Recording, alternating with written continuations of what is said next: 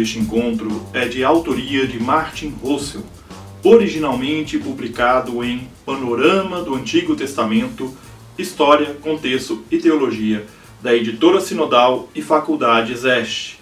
O link para adquirir o livro no site da editora se encontra na descrição.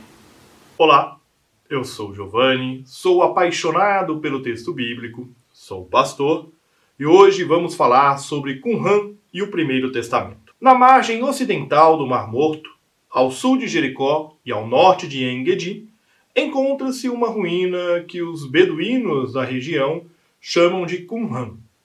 De acordo com a tradição, um jovem beduíno encontrou, por volta de 1947, numa gruta perto de Qumran, vários rolos manuscritos de couro, que foram parar, após muitas voltas, no comércio de antiguidades e dali nas mãos de pesquisadores israelenses.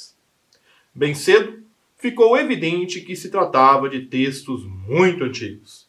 Entre 1951 e 1958, aconteceram várias explorações científicas na região de Qumran, nas quais foram resgatados um total de 11 cavernas, muitos textos e fragmentos que foram, por algum tempo, bastante controvertidos. Na região de Qumran, foram encontrados ao todo em torno de 900 manuscritos em estado de conservação bastante diferentes. Vários manuscritos estão tão bem conservados que podem ser considerados completos. De outros, sobreviveram apenas fragmentos do tamanho de um selo. A diferença no estado de conservação dependia decisivamente do material do manuscrito couro ou papiro, do local de armazenamento e, em parte, do tipo de recipiente em que os manuscritos foram guardados vasos de cerâmica ou saquinhos de tecido. Na pesquisa moderna, foi introduzido um sistema próprio de referências para denominar os rolos. Menciona-se, em primeiro lugar, o número da caverna na qual o documento foi encontrado. Segue a abreviatura Q de Qumran e logo após, uma breve menção do conteúdo ou número da descoberta. Um número romano pode então indicar a coluna, um número arábico a linha.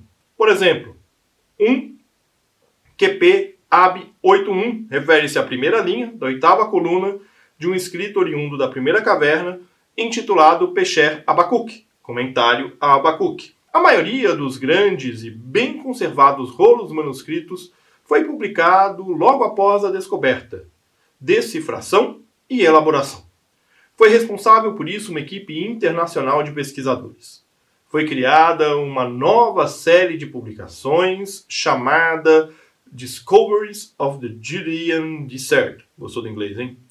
Nos anos que se seguiram, o processo de publicação foi interrompido. Diversos fatores foram responsáveis pela interrupção dificuldades na decifração e classificação dos fragmentos, decréscimo dos financiamentos do projeto e problemas pessoais dos pesquisadores. Mas não houve nenhuma influência da Igreja Romana, de qualquer tipo que seja. Após protestos mundiais, todo o processo de publicações foi reorganizado no início dos anos 1990 de modo que agora a publicação oficial em volumes da série DJD está concluída. Em Qumran foram encontrados textos hebraicos, aramaicos e gregos, provenientes do período entre o século II a.C. e o ano 68 d.C., aproximadamente. Possivelmente alguns textos são ainda mais antigos. Responsável pela formação dessa coletânea de textos foi de acordo com a opinião majoritária atual, um grupo que se separou da comunidade do Templo de Jerusalém, provavelmente em torno de 150 a.C. É provável que esse grupo tenha sido o mesmo que diversos autores antigos, sobretudo Plínio e Flávio Joséfo, denominavam de essênios. Atualmente, contudo, também se discute com ardor a tese de que as ruínas de Qumran nada tem a ver com os rolos encontrados em sua proximidade. Os escritos seriam, ao contrário, oriundos de Jerusalém e foram escondidos nas cavernas do Mar Morto na época da revolta judaica contra os romanos. Mas essa tese deixa tantas questões em aberto que é mais plausível pensar, como até agora, que os rolos manuscritos foram preservados e, em parte, também escritos pelas pessoas que viviam em Qumran. Inequívocos são, por outro lado, os dados arqueológicos. A povoação de Qumran foi construída em torno de 100 a.C. e destruída no ano 68 d.C. pelos romanos. Os escritos preservados pertencem a categorias bem diferentes. O grupo mais importante para a ciência veterotestamentária é, em primeiro lugar, o dos manuscritos bíblicos. Há exemplares ou fragmentos de todos os livros bíblicos, com provável exceção de Esther. Assim, a pesquisa tem acesso a textos que são mil anos mais antigos do que os manuscritos bíblicos hebraicos transmitidos pelos maçoretas, que até o momento constituem os textos fundamentais. O quadro revelado por esses manuscritos é surpreendente. De um lado, há textos que apresentam praticamente a mesma forma textual que o texto mais recente dos maçoretas. Isso mostra que os judeus que transmitiam os textos sagrados na Idade Média eram meticulosos em seus trabalhos. De outro lado, no entanto, encontram-se também formas textuais próximas da tradução grega, a Septuaginta. Textos de Qumran atestam, por exemplo, o texto mais breve do livro de Jeremias, conservado apenas na Septuaginta.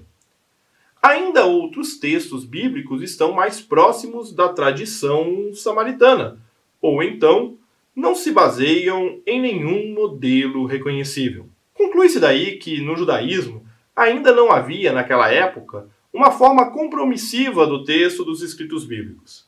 O texto maçorético, que é normativo para nós hoje, somente foi estabelecido como texto padrão ao longo de um determinado desenvolvimento no século II d.C. Portanto, o texto maçorético não é necessariamente, em todos os casos, o texto mais antigo e mais confiável. Acrescente-se um segundo dado. Ao que parece, a comunidade de Qumran considerava como escritura normativa também livros que não foram incluídos no cânon posterior. Por sua vez, outros escritos que foram declarados canônicos pelo posterior judaísmo rabínico não foram tratados com tanta autoridade. Isso leva à pergunta se o uso do termo cânon não deveria ser totalmente evitado para aquela época. Parece que cada grupo do judaísmo da época podia definir sua coletânea de escritos sagrados independentemente de outros grupos. Com exceção da Torá, não havia, portanto, uma Bíblia que comprometesse todos.